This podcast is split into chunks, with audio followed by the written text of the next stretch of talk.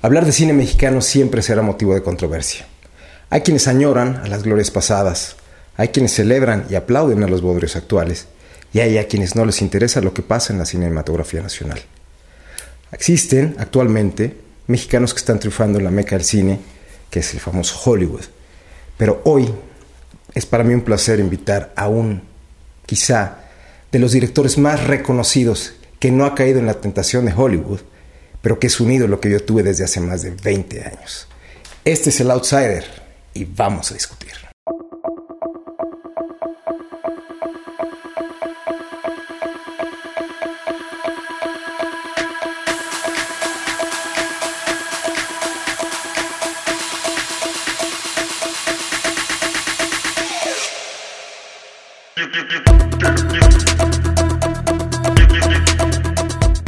Damos la bienvenida en el Outsider a mi querido Gerardo Torta. Muchas gracias, muchas gracias y gracias por la introducción, verdad, con todo respeto y cariño. No, pues con todo respeto y cariño agradecerte, como te lo dije fuera de cámaras, el hecho de haberme hecho sentir en su momento que había gente que podía lograr, lograr lo que hace muchos años quizá logró en su momento Luis Buñuel. Tú lo lograste con nosotros en el siglo XXI, a las personas que fuimos a ver a de la calle. Para los pocos que eh, no conocen la trayectoria de don Gerardo Tort, va aquí una semblanza. En breve, Gerardo Tort es el reconocido director de cine nacido en Puebla, chilango por adopción y un internacional mexicano. Egresado de comunicación por la Universidad Iberoamericana, ha dedicado su vida profesional a la dirección y producción de cine, series de televisión y campañas publicitarias mundialmente reconocido por su ópera prima de la calle, ha sido multipremiado por sus cintas Viaje Redondo, los documentales La Guerrilla y la Esperanza, Lucio Cabañas, así como Octavio Paz, El Hombre y su siglo. Además de producir y dirigir innumerables cortometrajes, tuvo a su cargo la dirección escénica del oratorio La Santa Furia en el Palacio de Bellas Artes. En espera de su más reciente obra, Nahui, iniciamos la conversación en breve con Gerardo Tort. Vamos a hablar de cine mexicano, de tu experiencia como director, mi estimado Gerardo. ¿Te gustaría que platicáramos algo de la historia del cine nacional? ¿Cómo surge? ¿Cómo lo utiliza Porfirio Díaz como un método propagandístico? Mira, afortunadamente no estaba yo presente, pero fíjate que este, el cine tiene una existencia desde su nacimiento muy, muy curiosa, ¿no? Empezó como, primero fue como una curiosidad, pero a través de la guerra, el registro de las, las placas famosas, y luego resulta que estas se podían mover, ¿no? Y esto, esto cambió, realmente es un avance como cuando el hombre pisó por primera vez la luna. Eso cambió en mucho y ha sido una un instrumento, llamémosle así, que le ha servido mucho al hombre para conocerse a sí mismo. Entonces, a mí no me parece extraño que la gente que ha estado en el poder, cerca del poder, o intentando comunicar, o tratando de que esto sea más allá de, una, de, un, de un producto, sino, sino la construcción de ideas y de discusiones, que utilicemos el cine para eso. Voy a poner un ejemplo muy... Por favor. Y me voy, este, y voy a hablar más bien de Villa. Claro, interesante. Este, porque todavía cuando estaba Porfirio, pues todavía era, el registro, era el tomavistas, ¿no? Y era como el paisajito. El que don Porfirio anduviera por el canal de la Viga, el que su esposa con niños chiquitos. Y reforma, y entonces. Por ahí se hizo, creo que la primera, la primera pequeña este, intentona de un duelo de dos diputados en, en, el bosque Chapultepec. Y hay archivos que dan, que dan en cuenta de todo eso, pero eh, pongo el caso de Villa porque me parece muy, muy interesante. Él, pues de pronto se convierte en superstar, y como si fuera un rockstar. Incluso, este, bueno, fue contratado por la Mutual, una, una empresa productora norteamericana, y hacen el cálculo y el diseño de las batallas para ser filmadas. Okay. Villa cobra se dice, bueno, parece que hay por ahí 25 mil dólares por, más o menos. Dicen que lo acompañaban unos camarógrafos e incluso, dice la leyenda, que perdió la batalla de Celaya porque él decidió cómo atacar de acuerdo a cómo eran los encuadres de las cámaras. Sí, ¿Es cierto eso? Eso puede ser, pero además tan puede ser que diseñaban, pues no, no, el material no era, no era muy sensible. Entonces todas las batallas tenían que ser de día. Cuando Villa estaba acostumbrado a, a- a traba- a trabajar de noche. ¿no? Claro, como buen guerrillero. Como buen guerrillero. Pero sí, eso puede ser. Pero lo que voy es, ¿en qué se convierte el cine, pues? ¿no? y, que- y- y de pronto cobra una relevancia y no se queda nada más en el tomavistas, ni en generar archivos para, este material para archivos, ¿no? Sino que de repente se convierte en otra cosa. Es un, es un medio de comunicación. Incluso, según yo he leído, este, Porfirio Díaz tenía a sus propios camarógrafos y Francisco Madero tenía los suyos. Lo que no hacían era reportar el final de cada batalla porque no sabían si los iban a matar. Entonces, eso de alguna forma también dicen que le sirvió a los ejércitos que peleaban en la guerra, en la Primera Guerra Mundial, para hacer algo similar a lo que ya se había hecho en México tres o cuatro años antes. Sí, sí, sí, eso, eso es muy cierto. Pero acuérdate que hay, una, una cuestión que es esencial. El cine todavía no estaba concebido como lo conocemos ahora. No era el cine una pieza que cuenta una historia, sino que era el registro de eventos. Replicar la vida. Registrarla, no replicarla. Todavía, la réplica es cuando empiezan a actuar. A la ¿no? copia, claro. Ahorita nada más es el puro registro. Registro. Poco a poco se van dando, hay algunos cineastas que empiezan a hacer, están en la banda del, del, del- del El carro gris. ¿no? que ya son unos bandoleros que también de la revolución. y dos tal, episodios. que esos ya son recreaciones, pues. sí, ¿no? sí. El cine ficción. Empieza a ser ficcionado, empezamos a construir historias para ser contadas en cine.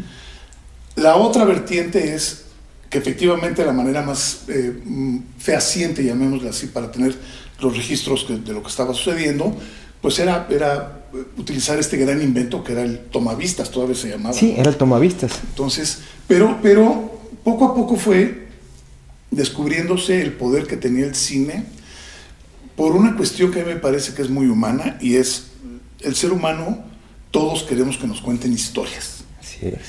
y muchos otros queremos contar historias. Para vivir eh, dentro del mitos que nos den sentido en el mundo. Y todo el mundo queremos creer en princesas y en sirenas y en héroes. Y en trascendencia. Y, y claro, y el cine se empieza a convertir en un fenómeno que empieza a dejar nada más el puro registro. Se abre una beta muy interesante ahí, porque viene, viene el documental, o sea, que es toda una cosa que habría que platicar en su momento. Pero, a pesar de que se le atribuye a los Lumière el invento este, y luego a Méliès los efectos especiales, en realidad los que ponen como la base de lo que del cine como lo conocemos, Edison. Pues no, pues son los, digo, es la industria norteamericana, es la industria que lo empiezan a contemplar como pequeñas historias para ser exhibidas y para conmover, ¿no? Entonces es otro concepto. ¿Eso pasaba ya en el cine mudo o es hasta que viene la Eso el cine- sonorización? No, no, pasa en el cine Desde mudo. el cine mudo. el cine mudo, en el cine mudo, exactamente, justamente. Y claro, cuando viene la sonorización, esto se convierte ya en, en la hecatombe. Pero si tú ves las, las, los- los- las pequeñas historias de los, de los eh, cineastas de, esa época, tenían los textos, la gente, los actores actuaban y se decían, no oíamos, pero luego entraba el letrero. Exacto. O sea, estaban contando ya historias. ¿no?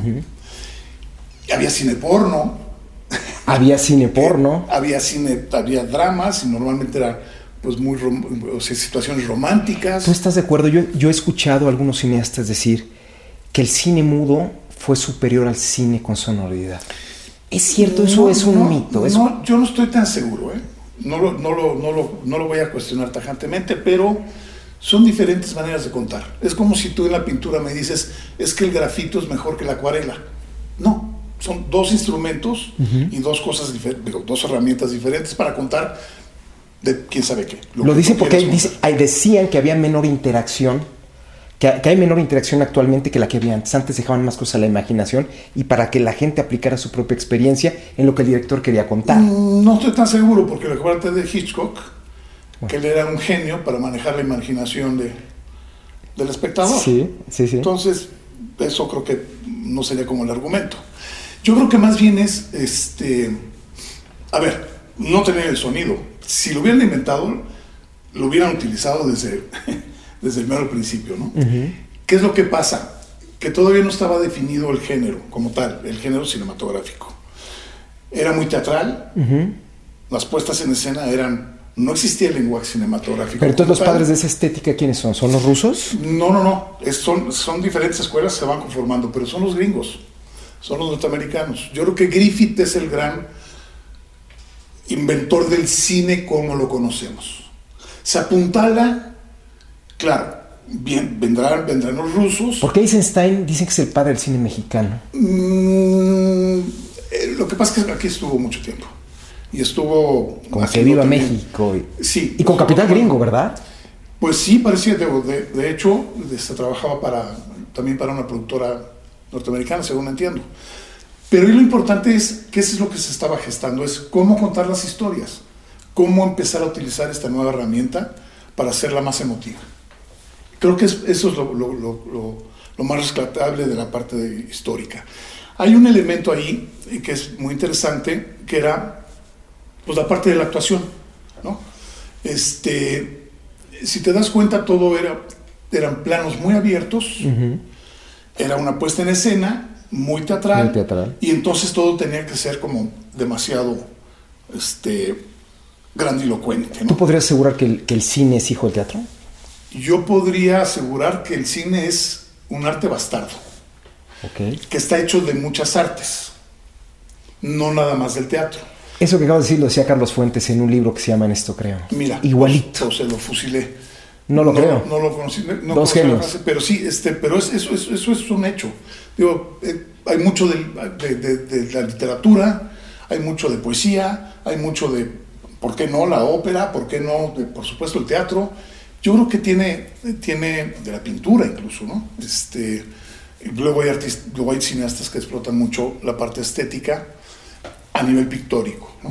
Pero sí creo que es, eh, como, como arte, llamémoslo así, está conformado de un poco de todas las demás artes. Entonces, se nutre de todas. Se nutre de todas, ¿no? No es privativo nada más del arte, del teatro, quiero decir, aunque sí creo que tiene un gran, una gran este, esencia. Abreva mucho de ahí. Sí. Ahora, regresando a la otra parte que era, me interesa mucho hacer hincapié de por qué los norteamericanos este, utilizaron y explotaron la, eh, al cine desde un principio. Si recordamos las películas de Griffith, eran megaproducciones, megaproducciones. ¿no? Este, ahí empieza a ponerse la, la, la, yo creo que el acento en todo lo, todo lo que va a tener que ver después con el interés del espectador. Cómo hacerle ver al espectador, cómo hacerle llegar imágenes que están nada más en la parte onírica y en la parte literaria, pero no tiene acceso. Entonces el cine de repente se empieza a parecer más a la vida que ninguna de las otras artes. Aunque sea onírico. Aunque sea onírico. Porque tú ves la guerra de las galaxias y parece que es real. Sí, por supuesto. O sea, tú ves a los monstruos del toro y tú dices, puta, si salgo y igual me lo encuentro. Quiero decir, el cine empieza a tener esa parte que se la vamos concediendo, que es que el cine se parece quizá más a la vida que la vida misma, ¿no? ¿Recrea y aumenta? Mm, dependiendo el género, hay muchas, acuérdate que hay muchas, ¿no? Este es, si haces de suspense, si haces una comedia romántica, bueno, si tú me pasas a, este, La Sirenita, pues no digo, recrea una fantasía. Te quiero hacer una pregunta al respecto, porque seguramente la conoces. El séptimo sello de Bergman. ¿Qué te movió? No, bueno. El séptimo sello además la vi con un toque, o sea, yo no sabía lo que iba a ver. y estaba yo, de verdad estaba Volaste, qué cosa. Es... Um, ¿Por qué llega a esos niveles del subconsciente que se convierte en algo consciente cuando es de una cultura que es completamente diferente a la mexicana, como la suya? un genio. Berman está hablando de un genio. O sea, él eh, lo retomo por lo que dice lo onírico. Sí, aunque, digamos, aunque la parte de Berman quizá no, no sea tan interesante lo onírico como lo inconsciente, como la parte del inconsciente. Y él tiene un conocimiento, él viene del, él viene del teatro, este, y tiene mucho trabajo de personaje para llegar a las interpretaciones que logra, ¿no? y tiene una, conoce mucho la, lo, voy a decir este, como creo que es, conoce mucho la parte femenina del ser humano. O sea, no, no es que conozca a la mujer, sino que conoce la parte femenina. La parte sensible. Del ser humano. La parte, la, parte de, de, de, no existir esa máscara, esa máscara que surge de ese paternalismo de alguna forma, ¿no? Que es la parte tóxica que se critica actualmente. Sí, ¿no? sí, mucho, mucho hay de eso, pero también, también hay, eh, hay una negación este, con fijaciones sexuales y todo esto, ¿no? Y que luego tienen, tienen, tienen repercusiones en, represión y luego en la pareja. Porque Bergman era un, era, era un director cultísimo, era un hombre que había leído, pero mares de libros, era de, una cultura inmensa, lo mismo que pasó con Buñuel. Sí, sí pero, pero eran, eran gentes que conocían, yo creo, más allá de la amplia cultura que por supuesto que la tenían, que conocían la naturaleza humana a través de todo su gran conocimiento, tenían este gran valor que yo creo que sí requiere los que queremos contar historias, ya sea a través de la literatura, del teatro, del cine, que es el conocimiento de la naturaleza humana. Eso em,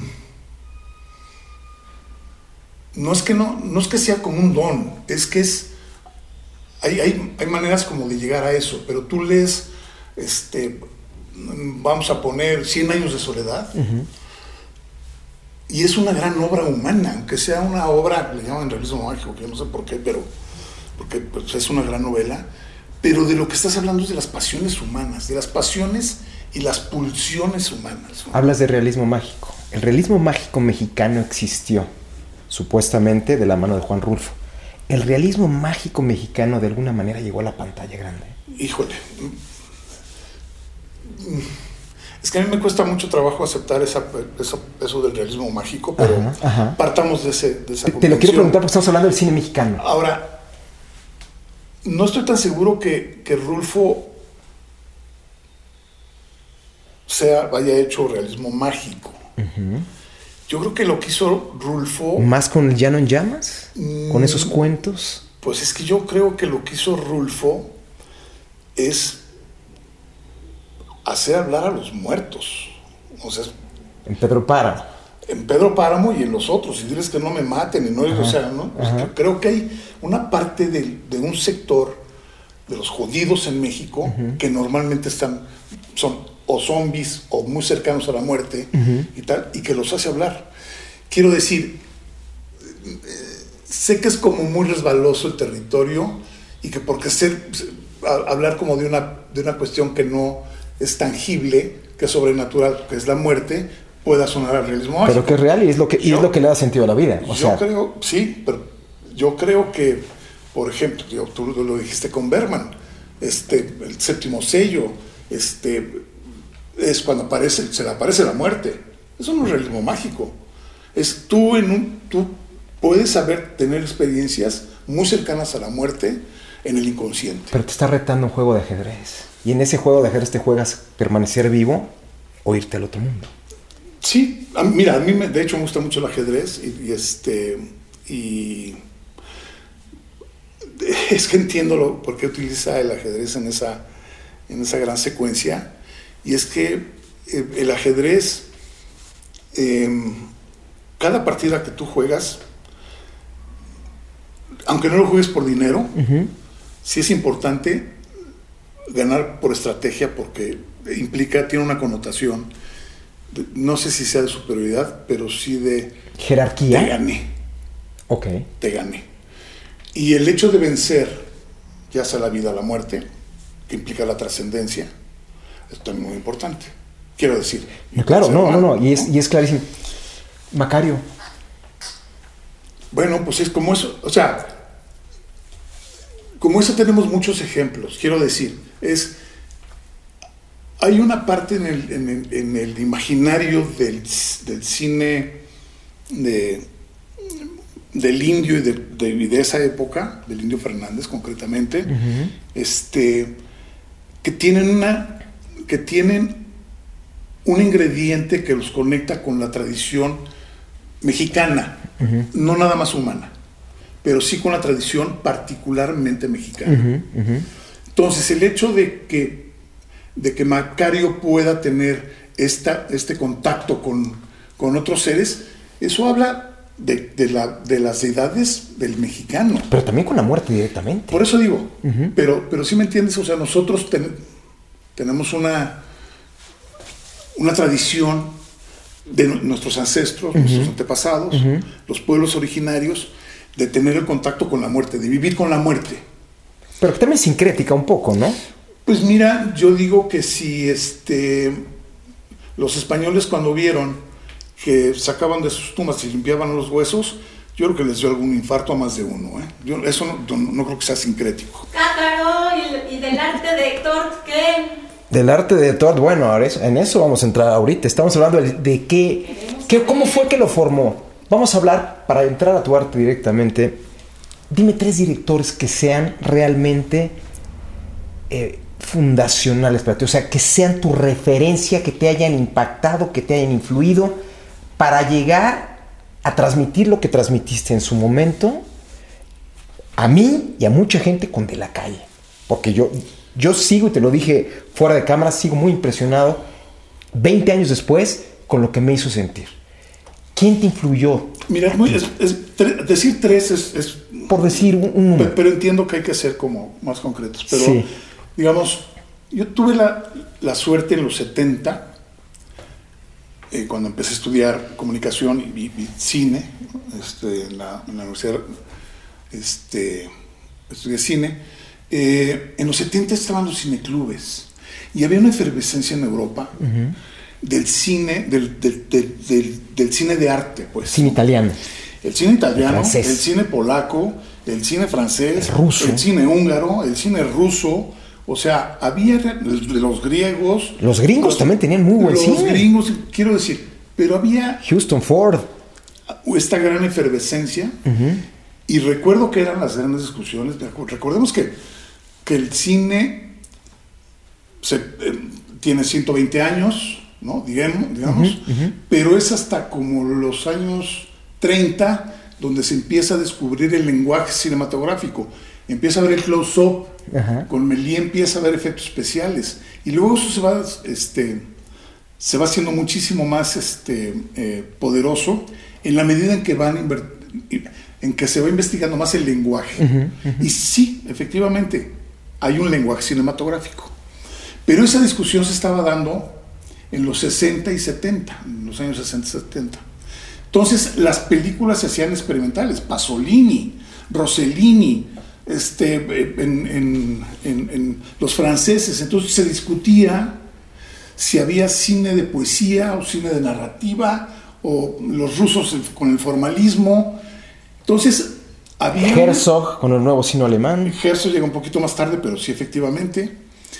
Bueno, Benders empieza también con sus con, los road movies, que no es nuevo, pero también mete un género muy interesante. Entonces esa discusión era muy rica. Entonces, yo te puedo decir que a mí, directores que me hayan impactado profundamente, por supuesto, y no lo niego, y al contrario agradezco la, la referencia, es Buñuel, uno de los, de los que sin duda me, me, me ha marcado. Este, pero el cine europeo, por ejemplo, yo, Benders es otro de los directores que admiro, el cine alemán, sobre todo, Benders y Herzog, concretamente los, los mencionamos. Y eh, hay unos italianos, por supuesto está Pasolini, por supuesto está Fellini. El cine asiático, el cine japonés. Fíjate que ese, ese no... Kurosawa. Estaba Kurosawa, por supuesto, estaba Osu, que los estudiábamos, pero tú veías la grandilocuencia de lo que estaban haciendo, pero como que era más cercano este otro cine, ¿no? ¿Por una cuestión de cultura? Mm, yo creo que quizá de afinidad, sí, cultural. Afinidad cultural, Puede ser. como occidental. Sí. Ahora, recordemos que, que, Kurosawa pues, se basa en Shakespeare. O sea, tiene Por supuesto, claro, o sea, sin duda. Y es cultura universal, ¿no? Pero este, hablo también de, de esa época, de dos o tres directores mexicanos que realmente me parece muy importante destacar. O sea, la primera película de Arturo Ripstein, es Tiempo de Morir. Y que la hace a los 21 años, creo, la hace mm, jovencísimo. Creo que sí, que era, no, no sé, 19, 21. Sí, era un muchacho. Ajá. Creo que es su mejor película. este, Tiempo de Morir. Pero tiene tiene un poder que no tiene toda su, toda su obra en general. Felipe Casals es otro que, que, rescato. Este, Jorge Fons, que son que en los 70 incluso estaban dando la batalla para sostener el cine que estaba en decadencia, el cine mexicano. Estaba en las manos de Rodolfo Echeverría. Bueno, y venía la debacle después con todo el cine de ficheras y todo el cine de, los albures, etcétera. Pero hay quien yo he escuchado, fíjate, es muy curioso. Yo he escuchado que hay personas que aseguran que el mejor cine mexicano se hizo en la época que tú mencionas. Entre, los, entre el 70 y 76 aproximadamente. Yo te voy a decir una cosa. Yo creo que el mejor cine mexicano está haciendo ahorita. ¿Ahorita? Ahorita hay la oferta, en, de verdad es, hay, hay cine de altísima calidad. No nada más nuestros amigos de Hollywood, nuestros compas de allá. Hay cine que de verdad es este que no se está haciendo en otro lado del mundo. ¿eh? Hay, hay una exploración este, del, del, cine y estirarlo a la y estirarlo y estirarlo y hasta ver hasta dónde dan las emociones. ¿Por qué no se ve el cine mexicano? Bueno, pues ese es otro tema muy grande que si quieres le vamos entrando. Mira, nada más dime, tú me estás hablando de Casals, quizá también Jaime Humberto Hermosillo es de la misma época, me estás hablando también de, de y de Horn. Esos, esos serían tus principales.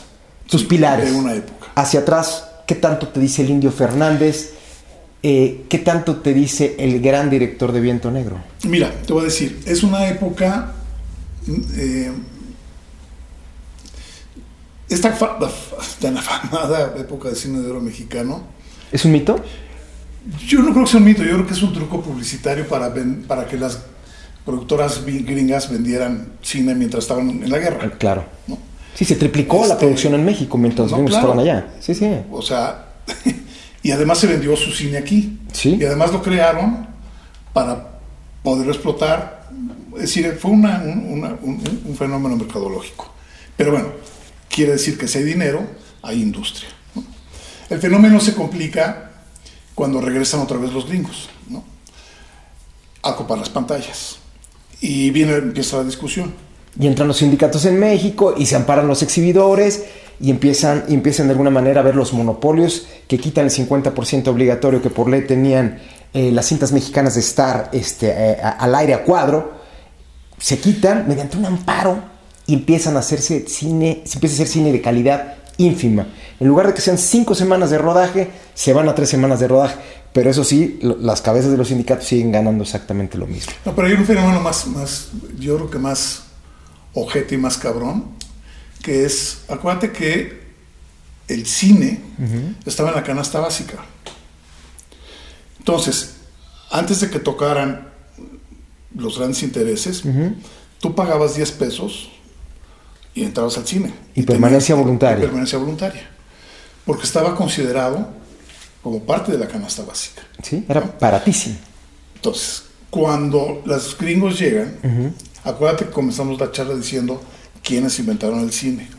Fueron los norteamericanos, que son nuestros vecinos. Bueno, este, cuando llegan los norteamericanos, con su producto, no con nuestro, no con nuestro material, no con nuestro cine, sino llegan a, a, poner sus películas, ¿no? Este, cambia la logística pues, desde la producción misma. ¿no? Primero porque ya no hace falta el talento a nivel técnico, a nivel actoral, a nivel artístico, ya no hace falta. ¿Por qué? Pues porque nos lo traen hecho, digerido y además ahora sí sin albur, doblado. Porque el cine estaba doblado. Entonces, el fenómeno que sucede ahí es que los que se quedan produciendo son los socios de las majors. De las majors son los estudios grandotes. Pues tenemos a, un, alguien que está de moda en, esto, en estos momentos, que es Guillermo Jenkins, ¿no? Es uno de, es uno de varios, sí, es uno de varios. Pero el fenómeno que se, que se, que se genera ahí es, eh, por un lado, se deja de producir el cine nacional para consumo nacional. Se queda, empiezan a entrar las, las, eh, empresas extranjeras pero con su producto terminado. Y nada más utilizan parte de postproducción para la parte de doblaje, para la parte de subtitulaje y para la parte de copiar. Pero los estudios Clasa, los estudios Churubusco. A esa parte voy. El banco, el, ban, el banco, el banco, no me acuerdo cómo se llama, el banco cinematográfico. El banco cinematográfico. Pero eso estamos hablando ya de los 70. Entonces, se empieza a generar, desde mi perspectiva, y copiándolo de la manera gringa, un subproducto, que es generar películas de alto consumo, pero de bajo contenido artístico y estético. Entonces estamos hablando que de ahí, de alguna forma, perdón, se empieza a importar el American Way of Life. Pues... Nos empiezan a invadir, nos empiezan a conquistar por acá. Eh, eh, yo, yo creo que eso ya se, se, venía, se viene dando, naturalmente, pero este, se empiezan a, importar...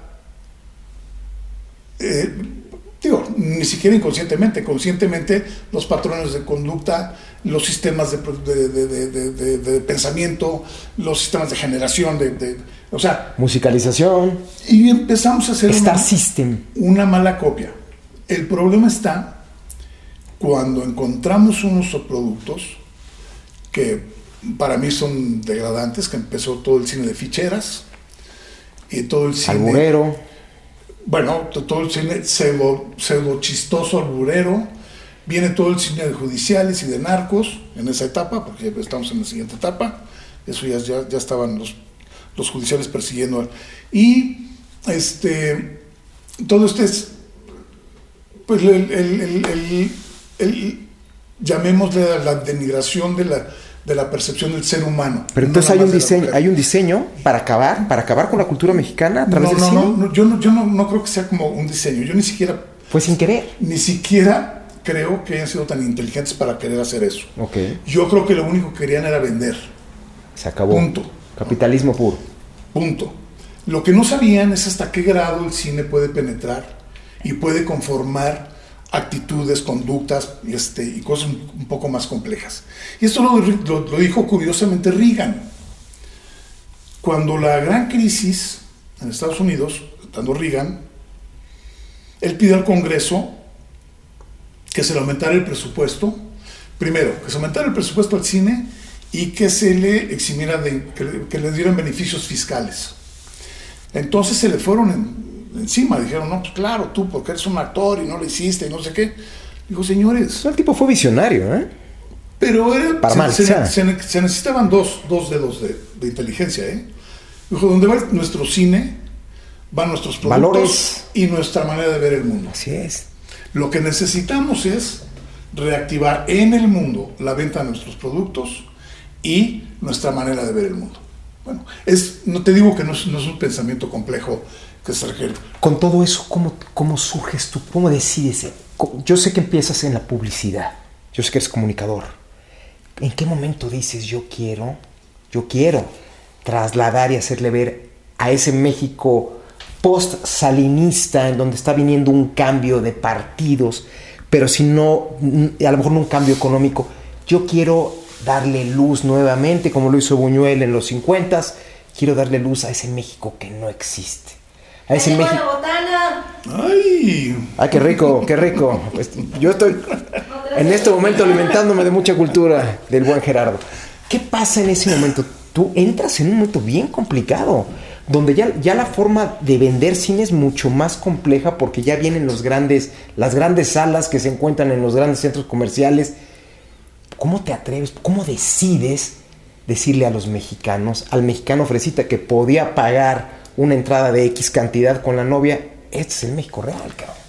La. Porque real. Ay, muchas gracias. Este... Mil gracias, Gaby, mil gracias. Provecho, mi estimado Gerardo. Hombre. Provecho. Rico sushi, ¿eh? Muchas gracias. Gracias. Mira, no, no, no hubo un pensamiento racional. Yo cuando descubrí, y que fue en la universidad, que el cine no nada más se podía hacer, sino, no nada más se podía ver, sino también hacer, que era eso, eso posible. Y ahí decidí que estaba yo indeciso entre, entre comunicación, literatura, este, en eso, y, el cine me abrió, me abrió el coco. Luego entré a trabajar en, publicidad, porque, pues bueno, así se dio la vida. Y, agradezco mucho porque además tuve oportunidad de, de tener acceso a mucha tecnología Y a grandes retos, a grandes retos. O sea, es un comercial de 30 segundos, comunicar y que penetre, está cabrón. O sea, es un gran reto. Pero son, son diferentes, ¿no?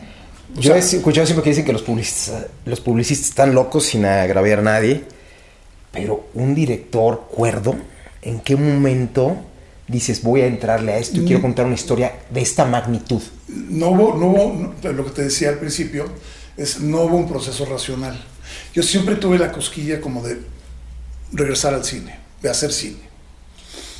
Fui asistente, tuve oportunidad de ser asistente de, de dos o tres directores. Fui asistente de, de Alberto Bojorques, Betito. También fui asistente, híjole, esto no lo debería hacer al aire, pero lo voy a decir. Por favor. De Fernando Rojas el Caballo. Ok. Fui asistente de Fernando Rojas el Caballo. Sí, sí. Este, de Julián Pastor. Que, que el caballo de alguna forma pues era parte del cine de, Albur, ¿no? Y de, y de ficheras, porque él se transvestía. Entonces era entre, entre prostituta y macho y... O sea que sería ídolo de las multitudes en este momento de la política. Alberto Rojas. Alberto Rojas, el caballo. Alberto Rojas, el caballo.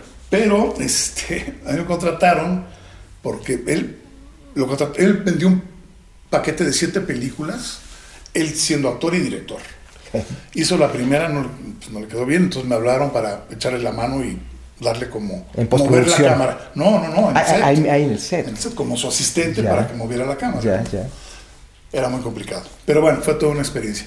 Pero regresando a lo otro, este, tuve oportunidad de, trabajar con, con, esos directores, trabajé también con Alfredo Burrola y a la Tradición pues, teatral, ¿no? No, no, Alfredo, Alfredo es, este, el director.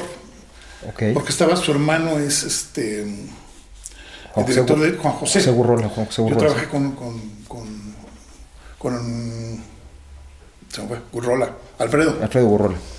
Este, en fin, pero lo que voy es,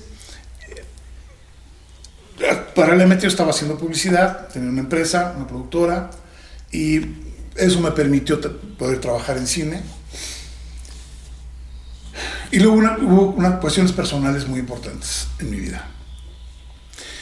Este, yo había hecho, ya habíamos hecho un emporio, pues la mamá de mis hijos era directora de arte, también tenía mucho trabajo, y yo también tenía mucho trabajo, teníamos todo, no nos hacía falta nada. Teníamos dos hijos pequeños, los cuales pues, no podíamos atender porque nunca estábamos. Entonces tenían tutores, chofer, todo alrededor de para, para, poder suplir nuestra ausencia. Una estructura. Es, eso fue un, un, ingrediente. El otro ingrediente eh, fue, que fue la puntilla, yo estaba por cumplir 40 años y mi madre enfermó y murió.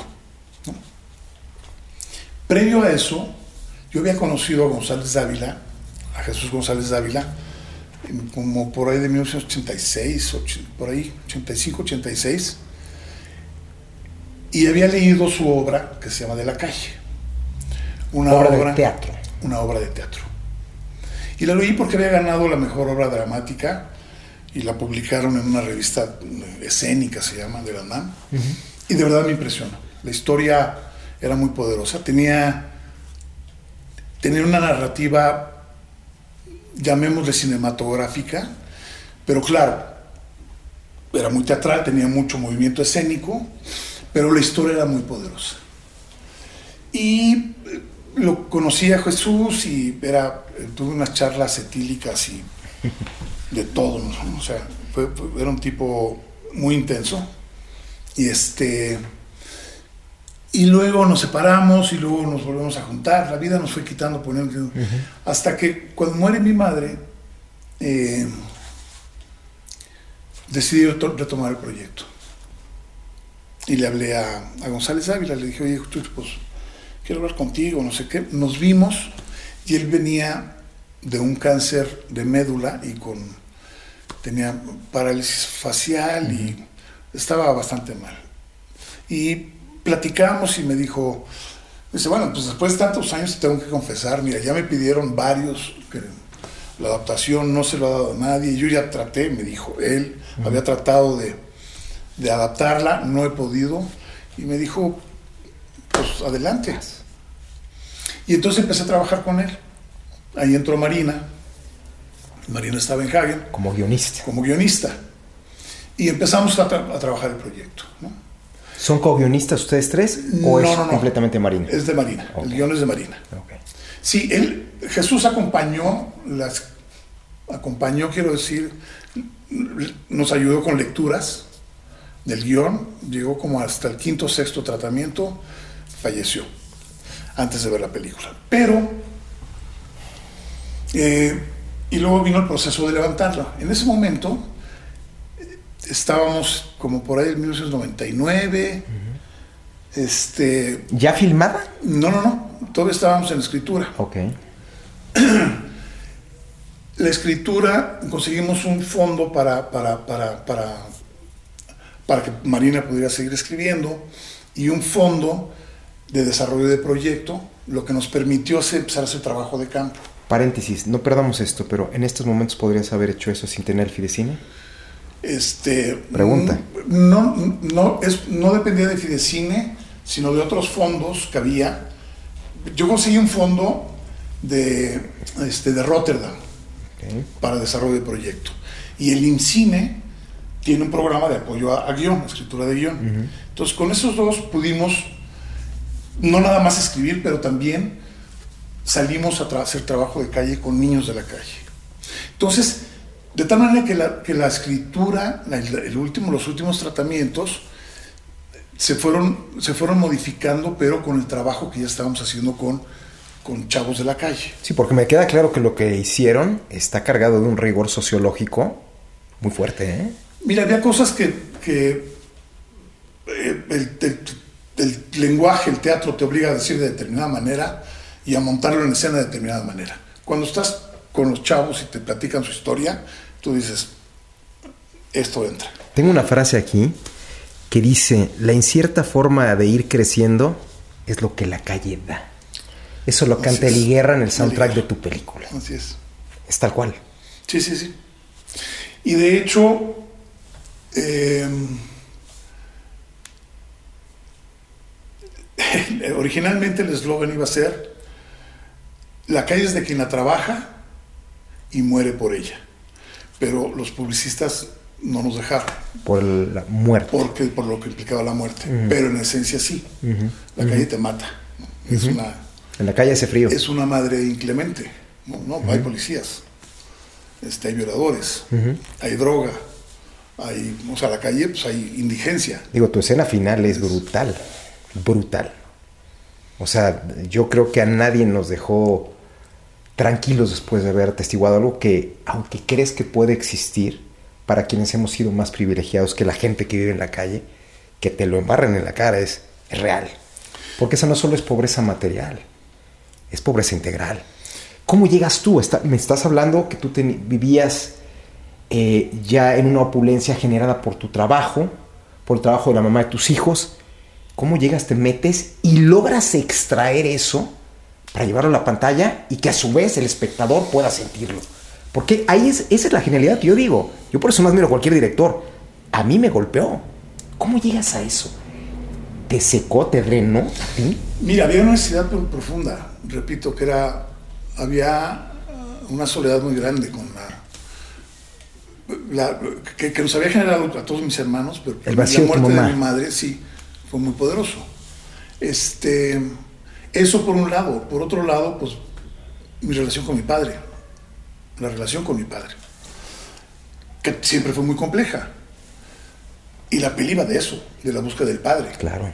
Entonces, había elementos muy poderosos, que hay elementos muy poderosos en la obra original que a mí me competían, personal e inconscientemente. Después vino lo otro que no fue nada sencillo, que sí era pues regresar a, de la, a la calle, de, de la calle a la calle, ¿no? ¿Cómo hacerlo? ¿no? Pues la mejor manera era pues integrarnos o desintegrarnos, desintegrar algo de nosotros para poder convivir. De hecho, tienen un, estuvimos trabajando con varias organizaciones que trabajan con bandas de chavos de la calle y no pueden estar permanentemente, porque si hay un proceso eh, psicológico que te deja secuelas, el contacto con ellos. Es, es, es muy fuerte. Te cuestiona. Sí te cuestiona, pero es, es muy rudo porque se mueren. Y porque, Sí, claro. Pues bueno, pasan cosas ahí. Y ellos hablan de un, de un fenómeno que decían es, es que ya estás en proceso de callejerización. Eso quiere decir que, te- que empieza algo en ti a, mi- a mimetizarse. con ellos. Y que eso no está bien. No estoy viendo que te está pegando, o sea, te estoy viendo. O sea, te vuelve a revivir. y te, y te, y te hace ver cosas también de ti que son, ¿no? Entonces, De esa crudeza de la vida, perdón, esa crudeza de la vida, ¿cómo la puedes enfrentar a través del arte? yo creo que de diferentes maneras, pero nosotros, la, la herramienta que teníamos era esta, Hacer arte. y era esta película, no otra, sino esta película. ¿no? Por supuesto que teníamos los referentes de Buñuel, muy claro, muy claro, me, me reprochaban, ¿por qué si Buñuel ya hizo Los Olvidados, por qué volver a hacer una película de niños de la calle? Porque siguen bueno, olvidados. Porque después de 50 años, hace 20, seguimos con el mismo fenómeno y además peor. Pero, claro. Y además invisibles. Entonces, hay que retomarlo y hay que hacerlos visibles. ¿no? Esa era un poco la misión. Pero no, no estábamos inventando el hilo negro, ¿no? Estábamos, digo, había una, una película hindú de, este, que se llama Salam Bombay y, pues, La Vendedora de Rosas. Y, ha- había, hay cine en el mundo que, ha tratado la, el fenómeno de los niños de la calle. Y este, mi intención era era, era tocar las fibras, las pasiones humanas y, con, y que las historias fueran verdaderas. ¿Qué tan importante fue la selección del elenco? Bueno, pues fue total. O sea, fue Porque descubres a dos talentazos actuales tres. Armando Hernández también. también. Digamos, eran, es el Judas, es el que lo mata, es su amigo, ¿no? Pero sí, en- efectivamente, fue. Los dos tenían 18 años. 18 años. estaban en la, en la rayita. ¿no? Y sí, yo creo que el papel que tienen, el potencial que tenían, esto fue gracias a, nuestro director de casting, Alejandro Reza, este, que él había estado dando talleres en correccionales. Entonces tenía mucha sensibilidad ¿no? De- y estaba, se metió en los barrios y, y detectó a, estas, a, a estos muchachos y a otros. Y en la película también hubo niños de la calle. Yo tenía la fantasía en algún momento, y era, era una ocurrencia y una fantasía, de que los papeles los pudieran este, desarrollar los, los personajes, pues, que fueran, que fueran reales. Pero es imposible. Eso, al menos no era... En no- ese momento no, no era la intención de la película. Yo Porque sé- hay algunos directores que lo han hecho, ¿no? lo han hecho. Dirigir a no nota, actores. Y se nota. Porque tú tienes un ojo clínico especializado. Yo quería que fuera una interpretación y que la interpretación pareciera real. Pues la interpretación a mí, Maya Zapata, bueno, me dejó conmovido igual que Luis Fernando. Pues hicimos talleres de ellos con los niños de la calle. O sea, actorales.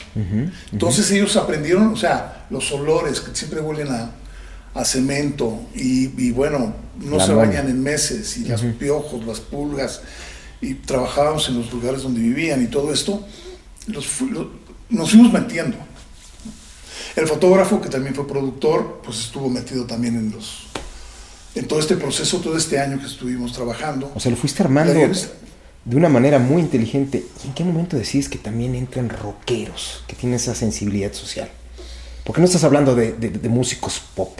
Estás hablando de rockeros como Eli Guerra.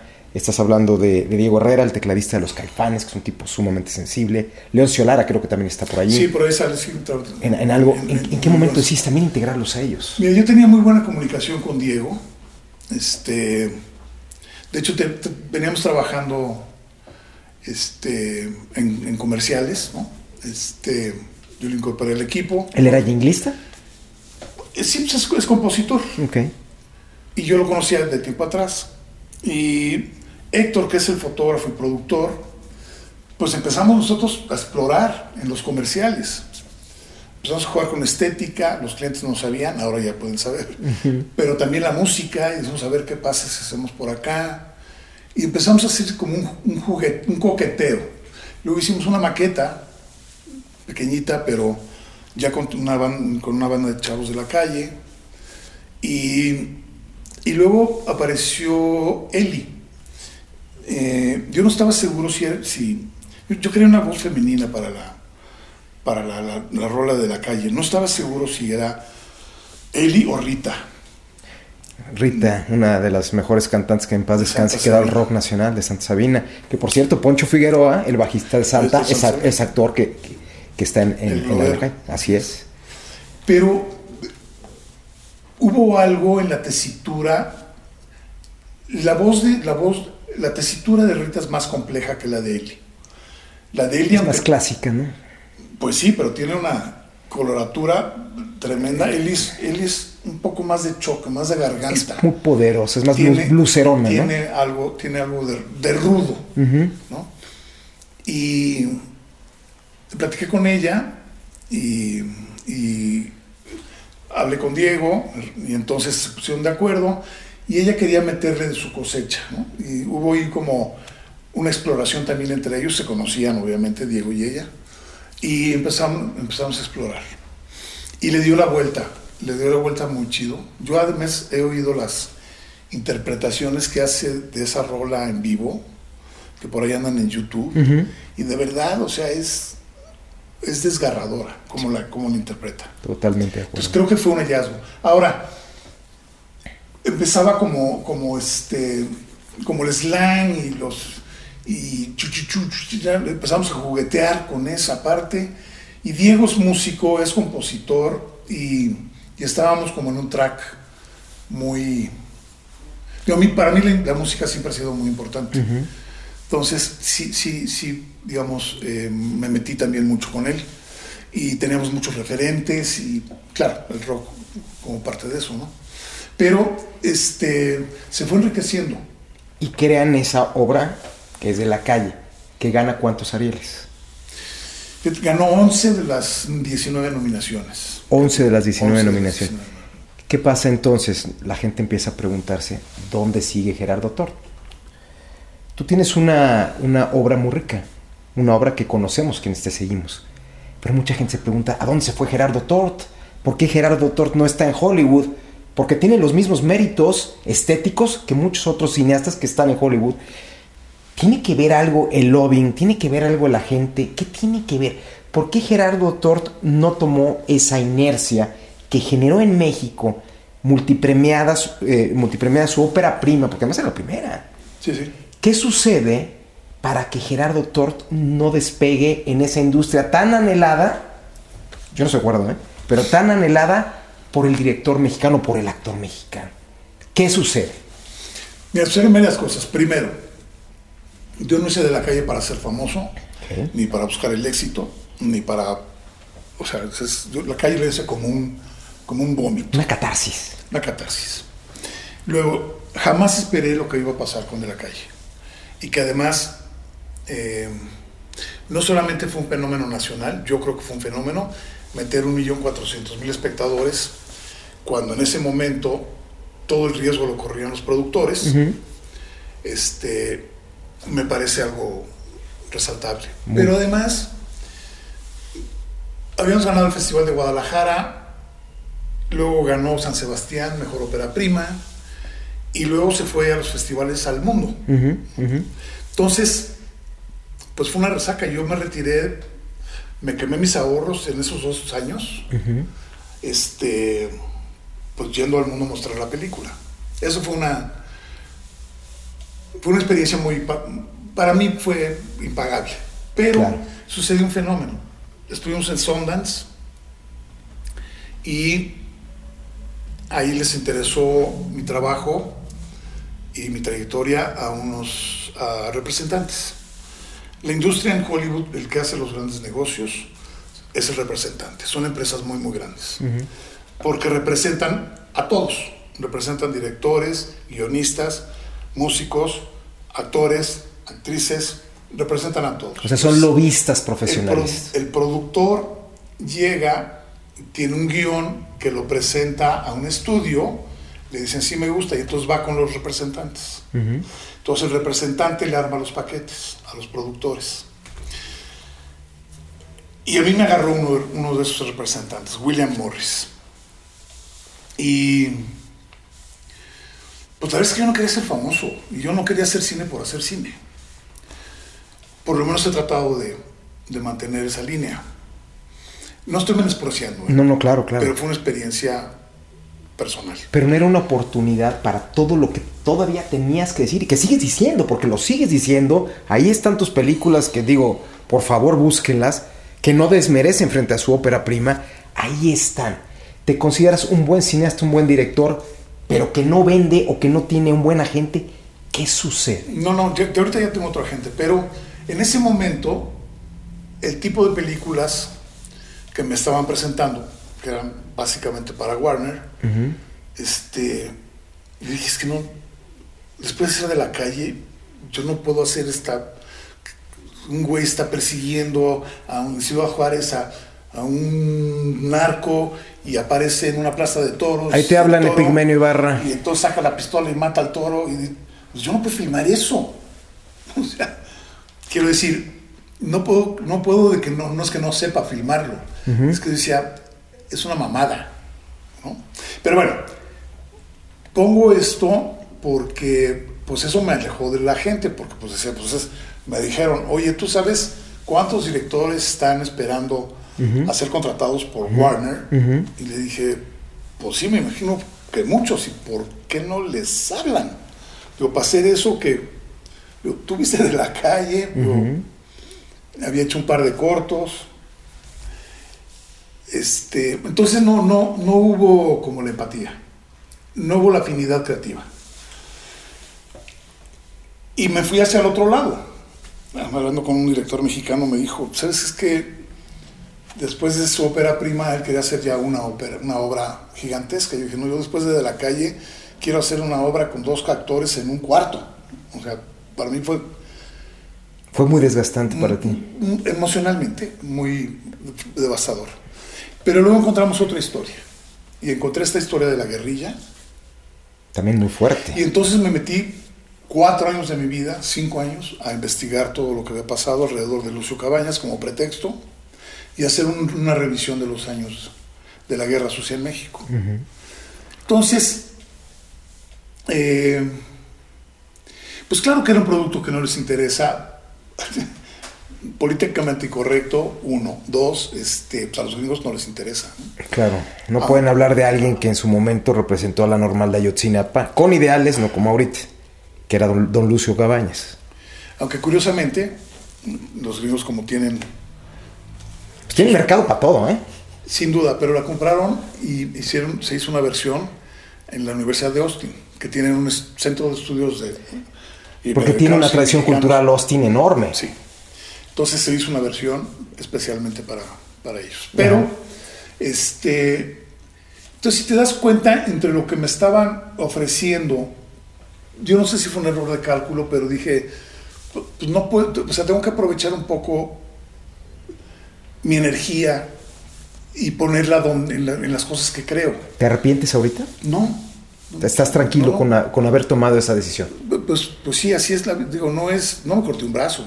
No, y estás muy No, joven me- todavía, pero si el día de mañana te recordaran en proyectos. 30 años, director de culto, todavía tienes algo que seguramente es mucho, pero que pueda o sepa jugar con el mainstream. No, pero yo no, no- no tengo nada contra el mainstream. Yo tengo, estoy en contra de lo que se hace al aventón. Pues que ahorita todo se hace al aventón. Bueno, yo, veo las cosas y digo, está bien que lo hagan, pero háganlo bien. Es que O no sea, lo hacen bien, es muy raro. O sea, por ejemplo, Kenneth Branagh no ganó casi nada por, eh, por, por la película de Belfast, que es una obra maestra y le enseña a Cuarón a hacer cine cuando quiere hablar de sus memorias infantiles. Con todo respeto. No, pero Alfonso es bueno. ¿eh? Alfonso es bueno, Y, y Roma sí. me parece una, A mí me parece- exploración personal. Eh, La fotografía impecable y lo demás no, no nada más la historia y la manera y todo. Yo, yo creo que, este, Pero ya viste Belfast. yo, pero déjame decirte, termino con, con Ajá, Alfonso. sí, sí. Yo creo que él, sin pretenderlo, hizo un clásico contemporáneo. De este tamaño lo veo. ¿eh? Un clásico contemporáneo. La película Roma. La película Roma. Yo, para mí es una película muy importante, muy importante. Tan importante como lo que, lo que mereció Yo creo que... Para estar en la conversación como una obra maestra, porque así se le, sí. se le considera como tal. Yo creo que A sí. mí se me hace que las- el, el cinematógrafo es una, o sea, es maravilloso lo que hace, pero se me hace una historia muy básica, una historia que no aporta gran cosa. Y ahorita vamos a hablar del fenómeno de Yalitza Aparicio, que también creo que es un fenómeno sumamente artificial, pero ahorita vamos a hablar porque me gustaría que me dijera este Gerardo lo referente, ¿qué opinas con lo que hizo Kenneth Branagh con Belfast? Pues mira, Porque son es- comparables. y hay, y hay muchas que pueden ser comparables, pero este, ahorita está el negro haciendo su obra de regreso a México. Y, este, y creo que está intentando un poquito también lo mismo, como regresar a sus raíces. Y pues bueno, Cuarón ya hizo, ¿qué te gusta? Pues Harry Potter. sí, o sea, no, Cuarón es exitosísimo, es, a mí me Bueno, gusta, a mí Gravedad también. me gustó mucho. Pero, pero el negro, a ver, yo, yo cuando pienso en el negro, pienso en el Canelo Álvarez. El Canelo Álvarez es un buen boxeador, pero es un extraordinario empresario. El negro González es un extraordinario empresario y se sabe vender como pocos. y es un y es un extraordinario te voy a decir que mm, es un extraordinario ¿Publicista de sí mismo? no digo, contador de historias Pero no, ese yo creo que fue Arriaga, ¿eh? Yo, yo, soy par- yo creo que sí. Arriaga No, a mí se me hace un... Después de Arriaga a mí no me gusta nada de lo que ha hecho él. está bien pero pero no hay director que haya ganado más Oscars que el negro Pero a mí estamos hablando de una cuestión no lo entonces digo, no lo digo yo lo cuantitativa digo- o cualitativa. lo dice la industria ¿no? Y yo lo celebro, ¿eh? Porque creo que el tipo lo ha hecho muy bien. Pero yo siento que en el momento que, Esto no- que deja de estar con Arriaga pierde muchísimo. pero esto no tiene que ver que, que, que me guste o no su cine no, veo objetivamente Sus resultados. objetivamente veo lo que sucede Pero no- entonces no es contradecir un poco lo que me habías dicho de que tú no quisiste ser parte de eso. pero es que yo no soy ellos No, no, de acuerdo. Pero ¿el mérito del negro cuál es? ¿El mérito del negro es estético o el mérito del negro el es mérito del saber negro- jugar co- con, con el mainstream? El mérito del negro es, él tenía trazado una meta y yo creo que la rebasó. O sea, y eso a mí me parece muy loable. O sea, tú sabes que después de la industria bélica en Estados Unidos, la que le sigue es la cinematográfica. O sea, ser uno de los directores más exitosos en la industria más, en la industria más importante de Estados Unidos, Pero también estamos hablando No de cuotas de representación, que es una cosa que me gustaría comentar. No quiero sonar malinchista, ¿eh? Yo respeto muchísimo a Alejandro González Iñárritu porque es un self-made man. Lo respeto mucho, insisto. Creo que perdió mucha de la fuerza que tenía cuando, cuando pierde a Guillermo Arriaga como, como su cómplice, como su cómplice artístico. Sin embargo, creo que esa cuota de representación, como es la cuota de poner a una persona que se interpreta a sí misma, como Yalitza Aparicio, y decir que es nominada por un Oscar, a mí se me hace una payasada ya. Y es una payasada progre. Pero mira, los Oscars siempre han sido una payasada, partamos de ahí. ¿Siempre? Siempre, perdón, pues es, es, es totalmente autorreferenciales, se premian lo que ellos quieren, hacen sus shows de lo que ellos quieren, perdón. Sí, la academia es una- es un- un, es- un lobby político. Oscar no es que te den un reconocimiento artístico. ¿Cuál es el premio más importante en la industria cinematográfica a nivel mundial? Pregunto, ¿eh? A ver, a, nivel de industria o a nivel artístico. Artístico. Yo creo que están Cannes, Venecia y Berlín. Los BAFTA no. Nos empatan mucho con Hollywood. Y voy a poner San Sebastián. Es- es- ujú. Yo creo que esos son los, los, los, los cuatro festivales más importantes a nivel... Ah, hay que tener cuidado, ¿eh? Sí, sí, por favor. Porque, ¿qué es lo que pasa con los... Están compitiendo por los contenidos entre estos festivales. Entonces, de pronto, te encuentras unas barbaridades, unas barbaridades, con tal de diferenciarse de otros festivales, y porque ya trae un, un sello de Cannes, entonces eso sí es arte, y no porque lo dijo Venecia. Entonces hay que, es una cuestión de representación. hay que tener mucho cuidado. También hay mucho, mucha, mucha, mucho preten- mucha pretenciosidad, ¿me entiendes? Sí. Creo que es, es- hay que tener cuidado. Es, yo quiero hacer cine para el público, para emocionar al público. Y tú lo hiciste. Tú tienes, Bueno. tú tienes la autoridad moral para decirlo porque lo hiciste. Y si además se va a un festival, qué bueno. Pero mi misión es emocionar a un espectador, a uno.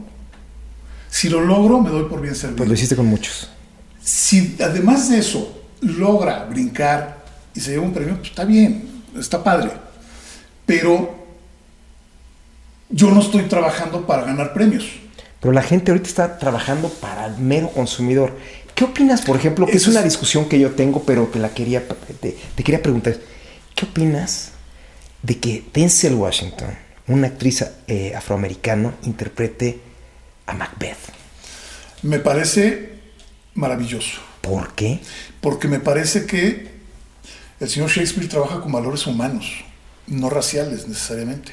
Pero, mm, bueno, a ver, ahorita, ajá, te y escucho. entonces, digo, ahorita hay un Macbeth que lo está haciendo Irene Azuela. O sea, yo creo, Súper actriz, ¿eh? yo creo, yo creo que es el, el riesgo del director y el trabajo de todos, o sea, aventarse y que la expresión quede. O ¿No es más que nada una cuestión política? no estoy tan seguro, ¿eh? Por ejemplo, Ana Bolena la está interpretando una actriz afroamericana también. Por eso. A Hamilton lo está interpretando en Broadway un actor afroamericano. ¿No es lucrar un poco la, con la historia para tratar de meter a fuerza a consumidores? o no es un esfuerzo por tratar de dilapidar esos cartabones que se han erigido por la cultura blanca. O quizá lo que se trata es de uniformar la capacidad de todos para convertirnos en un socialismo de la, de la vigilancia. No, más bien En es- donde venga renta universal y, y- y no pueden haber matices. No, no, al contrario, pues aquí justamente lo que hay es matices. ¿Qué harías tú si te digo, Brad Pitt va a ser el rey en Shaka Zulu? Va a interpretar a, ver, un rey africano. De entrada, ¿Te la de crees? entrada- de entrada yo cuestionaría si Brad Pitt es actor, de entrada. No sé si viste la película de Ad Astra, la última, te la recomiendo. No, ¿eh? no, no, lo- normalmente favor, no veo las películas de Brad Pitt, Ve esa película, por favor. salvo una que tiene por ahí. Por favor, no ve esa. parece... Ad Astra. Vela, por favor. Voy a tratar. No, no, son, son gente que no le creo como actor. No me merecen respeto. Pero te, me- te mencionaba como un actor blanco, que, que- es una estructura y, y que tiene un fenotipo. ¿Tú se la crees que vaya y se convierte en el rey Shaka No, no, no sé, no, no- no te lo puedo decir hasta que no lo vea. Pero yo creo que es muy válido eh, intentar, a romp- intentar romper cartabones. Aún a costa de la historia. Pues no es a costa de la historia. ¿Por qué no? Si es estamos hablando de un rey escocés. Perdón. Un rey escocés, ¿por qué tiene que ser interpretado No estás por un... hablando de una obra, estás hablando, estás hablando de un mito. Estás hablando de cosas, de, la- de las grandes tragedias. Es una tragedia humana, sí, pero es una tragedia humana quizá occidental. A lo mejor no te la van a entender igual en el Oriente. ¿eh? ¿Tú crees que aunque, soy- Kuros- aunque No, Kurosawa, lo hablamos. ya lo hablamos Kurosawa. Y los, y los coreanos pero están no haciendo- bueno, los coreanos están haciendo Hollywood, están haciendo un Hollywood a Corea, y- como los hindús un Bollywood. Por eso. Están tratando de encajar en una cuestión más comercial y de consumidores que en una cuestión artística. No lo sé, yo creo que el potencial que tiene eh, India, Dinero. no, pues, Futuro. bueno, 900 millones. Nada más. ¿no? Y además son de autoconsumo. Exacto. Tú sabes, Pésimo. la- Es horrible lo que hacen. No, no, pues no necesariamente. Yo lo que he visto, hay, lo poco, qué hay cosa. maravillas. Hijo, yo he visto- O sea, hay, grandes no- cineastas. O sea, grandes cineastas. Lo que pasa es que hay que rascarle. Es como en todo. ¿no? Yo no niego de ninguna manera la, la- la- la- la cinematografía gringa, al contrario, yo, yo creo que tienen, o sea, del mejor cine que se ha hecho en la historia. Ford. No, no nada más, Coppola, este, eh, eh, eh, ¿cómo Para se mí el más grande director vivo, Terrence Malick. Y hay varios, o sea, pero, pero, pero, pero hay, este, digo, Coppola es uno de los grandes, grandes. Grandísimo. O sea, digo, este, el del, de- bueno, Sí, del padrino, este. Apocalypse Now, lo que tú quieras que platiquemos. grandes, grandes. Pero yo, este, y hay otros, y hay otros, Malik por supuesto también. A mí Malik, bueno. Pero, pero regresando al, al- Ahí sí hay valores humanos, creo a la, el de a Malik. la- El árbol de la vida. el árbol de la vida es maravilloso. Sí. Pero bueno, la primera que, una de las primeras que hizo que La de Fuego en, en la Pradera, creo, ¿no? Con Richard Gere. Es- pero no, fue en la pradera, sí, pues llamaba- Sí, o, o- Es maravilloso. Él también hace una historia personal en un suburbio americano que después replica en El árbol de la vida. No, Malik a mí, se- él sí se me hace un- autor trascendente, un autor completamente humano. Pero hace Pocahontas también. no, lo hizo mal. Es una buena historia. Pues no sé. O sea, me, me quedó a deber. Si crees que... Ok. Yo- a mí me quedó a deber. Pero a lo que voy es. Es un. Es un. Es este. Pues se mete con los valores de una civilización. O sea, es un tipo que está preocupado haciendo. Lo cual no quita que los otros estén preocupados haciendo palomitas y dinero y a bunch of shit. La mayor, Este, el, fenómeno, el fenómeno de Yalitza Aparicio, ¿cómo lo calificarías sin querer ser políticamente correctos? Porque este espacio es para evitar ser políticamente correctos. ¡Tiempo!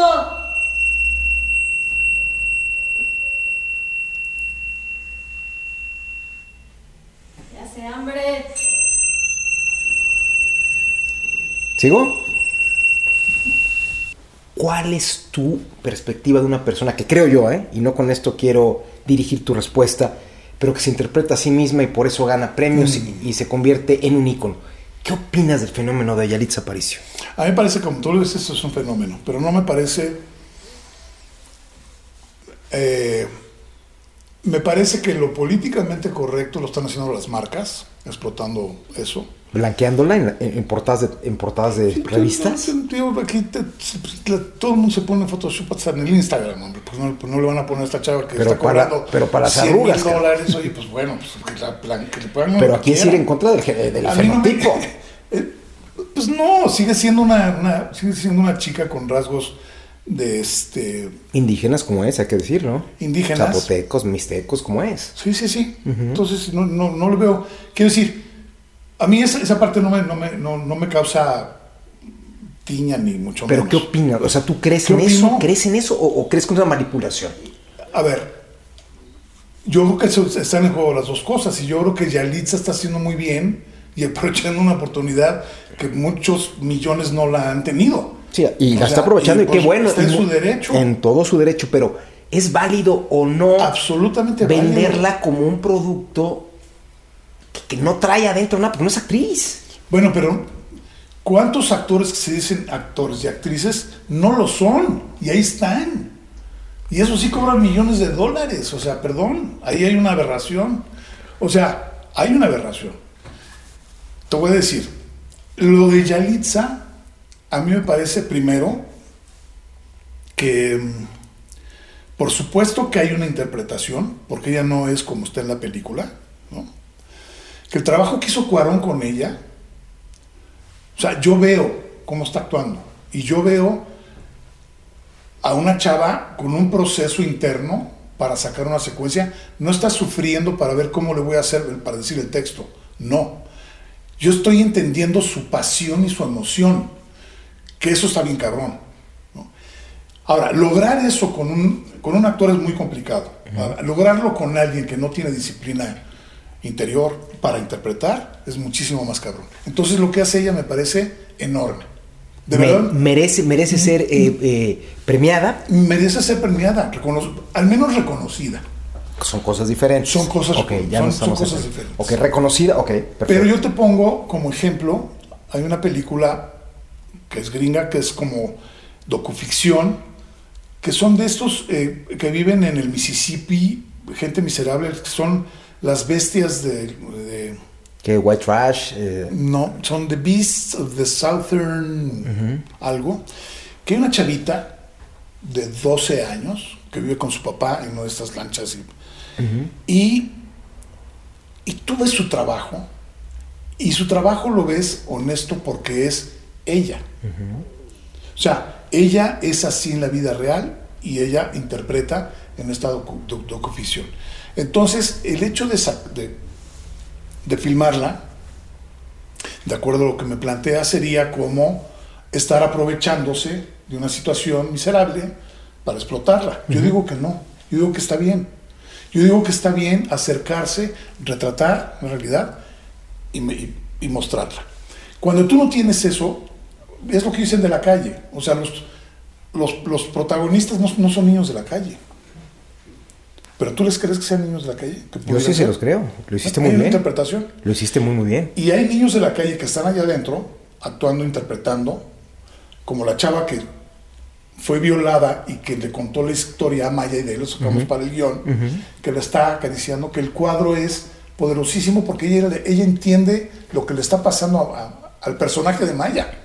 ¿Entiendes? Sí, claro. Entonces, son herramientas que uno tiene para poder ser expresivo. Yo creo que lo de, lo de, Yalis- lo de Yalitza puede, a ver, este, reigadas. Super director. Superdirector Para mí. y no tiene actores. No. ¿Cuál es el La de problema? batalla entre el- en el cielo, creo que. Trabaja con unos Amapola Musaski, no sé cómo se llama la niña, que era una. Era, creo que hija de un ejecutivo de Televisa. La chava actuó bien. Pero la chava no la pusieron así porque es una chava blanca no- que tiene ciertas no características. No, es, no, es, este, es hija de un empresario en la de Batallas en el Cielo. Sé cómo se ve. No, yo te quiero, yo, yo quiero hacer referencia a. Se va a filmar con los menonitas a Chihuahua, ¿no? Ah, claro, sí. Es la de. ¿Cuál es la de. Este. Tenebras Lux? O No, Post Tenebras Lux, no, esa es No me acuerdo el nombre. Sí. Y- Japón. No, Japón es la Es primera. la primera, ok. Es la de la vieja, que tampoco es actriz. Y que, pues bueno, también hay una interpretación. Entonces, empezamos a encontrar referentes que, pues, porque Yalitza sí dio el. O sea, Pero Yalitza ¿qué nos molesta? A mí no me molesta, pero es un producto, yo creo. Ah, yo bueno, no se la compro como pero- actriz, ni compro todo lo que dicen de ella, ni compro. La están convirtiendo en una líder de opinión cuando no trae nada. Pero ¿cómo- Vámonos, Shaolin, yo, yo creo, Bueno. yo creo que trae mucho y yo creo que es una gran posición y una gran responsabilidad para ella Está perfecto. poder representar a pueblos originarios y como mujer. Vamos a ver una O sea- cosa. En la vida, alguna vez me lo dijo un futbolista profesional, Adolfo Ríos, portero de la América. Lo difícil no es llegar, sino mantenerse. Vamos a ver qué ocurre con ella. Yo le deseo lo mejor. Se nos está acabando el tiempo. Es una delicia platicar contigo. Confirmo lo que dije en un inicio. Eres extraordinario, no solo como No, director, gracias, man. sino tienes un- una, una gran plática, eres un gran conversador. Un segundo round. Pues sí, yo creo que si nos permites eh, próximamente, eh, te vamos a volver a invitar porque esto Sí, tiene- chelas, sí, si no, ya veremos. ¿La producción qué onda? Bueno, se chelas. están viendo mal los de producción. Pero y tequilita también. De todo un poco, pues. Muchísimas gracias. Al contrario, gracias. Confirmo. Gracias por su paciencia. Gracias por lo que hiciste hace 20 años, gracias por No. lo que sigues haciendo y gracias por lo que vas a seguir haciendo. No olviden seguirnos en redes, recuerden que este es el Outsider. Denle like si les gustó. Gracias.